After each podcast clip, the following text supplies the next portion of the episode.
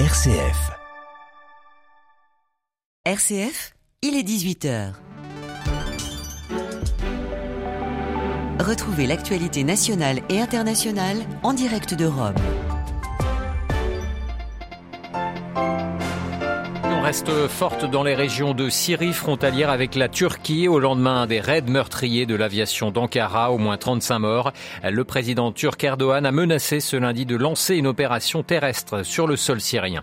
La guerre en Ukraine se poursuit et son cortège d'horreur également. Les autorités ukrainiennes ont annoncé avoir découvert plusieurs sites de torture dans la ville de Kherson, récemment reprise à l'armée russe.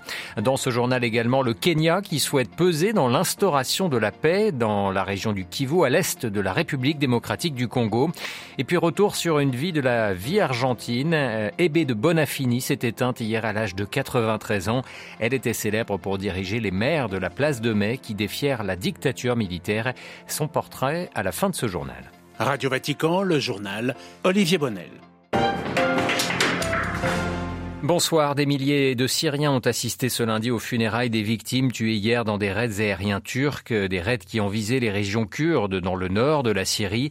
Au moins 35 personnes, en grande majorité des combattants kurdes et des soldats syriens ont péri et 70 autres ont été blessés dans ces frappes euh, qui ont visé les provinces de Raqqa et Assaké au nord-est d'Alep, euh, au nord du pays, donc selon l'Observatoire syrien des droits de l'homme. À Beyrouth, la correspondance régionale de Paul Ralifé.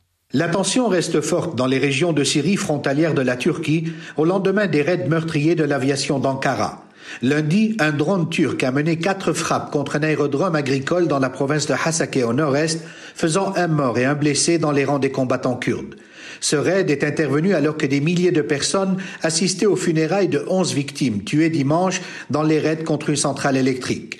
Les dépouilles des morts étaient enveloppées dans le drapeau kurde rouge, jaune et vert. La foule scandait des slogans hostiles à la Turquie et au président Recep Tayyip Erdogan. Le dirigeant turc a de nouveau évoqué lundi le possible lancement d'une opération terrestre en Syrie pour éloigner de la frontière les milices kurdes considérées comme des groupes terroristes par Ankara. La montée des tensions à la frontière syro-turque intervient après l'attentat d'Istanbul le 13 novembre, commis selon les autorités turques par le Parti des travailleurs du Kurdistan. Depuis cette explosion, qui a fait six morts et plus de 80 blessés, les raids de l'aviation turque et les tirs de roquettes des combattants kurdes se sont multipliés, ce qui laisse craindre une escalade incontrôlée dans le nord de la Syrie. Paul Khalife, Beyrouth, RFI pour Radio Vatican. Les gardiens de la révolution iraniens ont revendiqué une série d'attaques de missiles et de drones ce lundi matin sur des bases de groupes d'opposition kurdes iraniens basés au Kurdistan irakien. Des frappes fermement condamnées par Bagdad qui refuse que son territoire ne soit, je cite, un terrain de lutte ou de règlement de compte. L'ONU débourse près de 5 milliards et demi de dollars pour aider le Liban à se nourrir. Le programme alimentaire mondial doit débloquer cette somme valable pour les trois, trois prochaines années. Des fonds bienvenus pour le pays du Qui s'enfonce toujours un peu plus dans la crise économique et sociale. Cette aide du PAM doit notamment servir aux 2 millions de réfugiés syriens accueillis au Liban. Un nouveau préfet pour le dicaster des églises orientales au Vatican. Le pape François a nommé à ce poste Monseigneur Claudio Gugerotti, jusqu'ici nonce apostolique en Grande-Bretagne. Il fut également en poste en Asie centrale, mais également au Bélarus et en Ukraine jusqu'en 2020. Âgé de 67 ans, Monseigneur Gugerotti, originaire de Vérone, succède au cardinal argentin Leonardo Sandri, qui dirigeait les églises orientales depuis 15 ans. Plus d'informations à retrouver sur notre site vaticannews.va. Libéré depuis dix jours et toujours sur la ligne de front en Ukraine, dans la ville de Kherson, une frappe russe aurait fait un mort et quatre blessés ce lundi. Hier, la zone industrielle de la ville était bombardée, provoquant de nouveaux départs de civils, malgré le retour des troupes ukrainiennes, des soldats mais aussi des enquêteurs. Le parquet ukrainien dit avoir trouvé en effet au moins quatre sites de torture dans la ville de Kherson. Marie Duhamel. Des morceaux de matraque en caoutchouc, une batte de bois, de quoi électrocuter ou brûler des civils et des balles. Voilà ce qui aurait été saisi par les enquêteurs mandatés par le parquet ukrainien dans la ville. Ils cherchent à identifier toute chambre de torture, toutes les victimes brutalisées par les Russes pendant les huit mois d'occupation de la ville. Le matériel saisi ces dernières heures a été trouvé dans quatre immeubles de Kherson, des centres de détention provisoires d'avant-guerre. Les occupants des lieux, lors de la prise de la ville, y auraient illégalement détenu des personnes, les torturant brutalement, affirme le parquet ukrainien sur Telegram aujourd'hui. Depuis le 11 novembre, Kiev n'a cessé de dénoncer des crimes de guerre commis sur place, des atrocités. Moscou n'a jamais réagi à ces accusations. Ce qui est sûr, c'est que le travail judiciaire visant à faire la lumière, la vérité sur les gestes posés par les troupes russes devra s'accompagner d'un travail de réconciliation alors que des accusations de lâcheté de collaboration avec les Russes sont aujourd'hui vite prononcées dans un climat de tensions continues, de manque de ressources et de possibles bombardements. Marie Duhamel, l'Ukraine où l'inquiétude est toujours forte autour du site de la centrale nucléaire de Zaporizhzhia visé hier par de nouveaux tirs. Les inspecteurs de l'Agence internationale de l'énergie atomique sont de nouveau sur place aujourd'hui pour évaluer les dégâts. Le président ukrainien Zelensky a lui exhorté les pays de l'OTAN à protéger les centrales nucléaires ukrainiennes d'éventuels sabotages russes. Et puis toujours concernant euh, l'Ukraine, l'Organisation mondiale de la santé euh, met en garde contre un hiver menaçant la vie de millions de personnes en Ukraine. La Moldavie, elle, petite voisine de l'Ukraine, est très fragilisée par le conflit. Une conférence internationale avait lieu ce lundi à Paris en soutien à Kisino avec un double objectif, apporter une aide d'urgence à la population pour traverser l'hiver et accompagner les dirigeants moldaves afin d'obtenir l'adhésion à l'Union européenne. Et Kisino qui va recevoir une aide internationale de 100 millions d'euros. Dans l'actualité africaine, cette visite du président kenyan William Ruto aujourd'hui en République démocratique du Congo. Il s'agit de faire pression sur le pouvoir à Kinshasa afin que la paix revienne dans l'est du pays. La question sécuritaire est en effet au cœur des entretiens entre Ruto et Félix Tshisekedi, le Kenya qui veut jouer un rôle central dans la résolution du conflit au Kivu. À Nairobi, Charlotte Simonard. Se positionner en acteur incontournable et garant de la stabilité régionale, c'est bien l'objectif du Kenya depuis la reprise des violences dans l'est du Congo. 900 soldats kenyans ont ainsi rejoint les troupes est-africaines sur place pour une mission de maintien de la paix, précise Nairobi. Lors de cette visite, William Ruto, président kenyan, veut convaincre son homologue congolais d'entamer un dialogue avec les combattants du M23.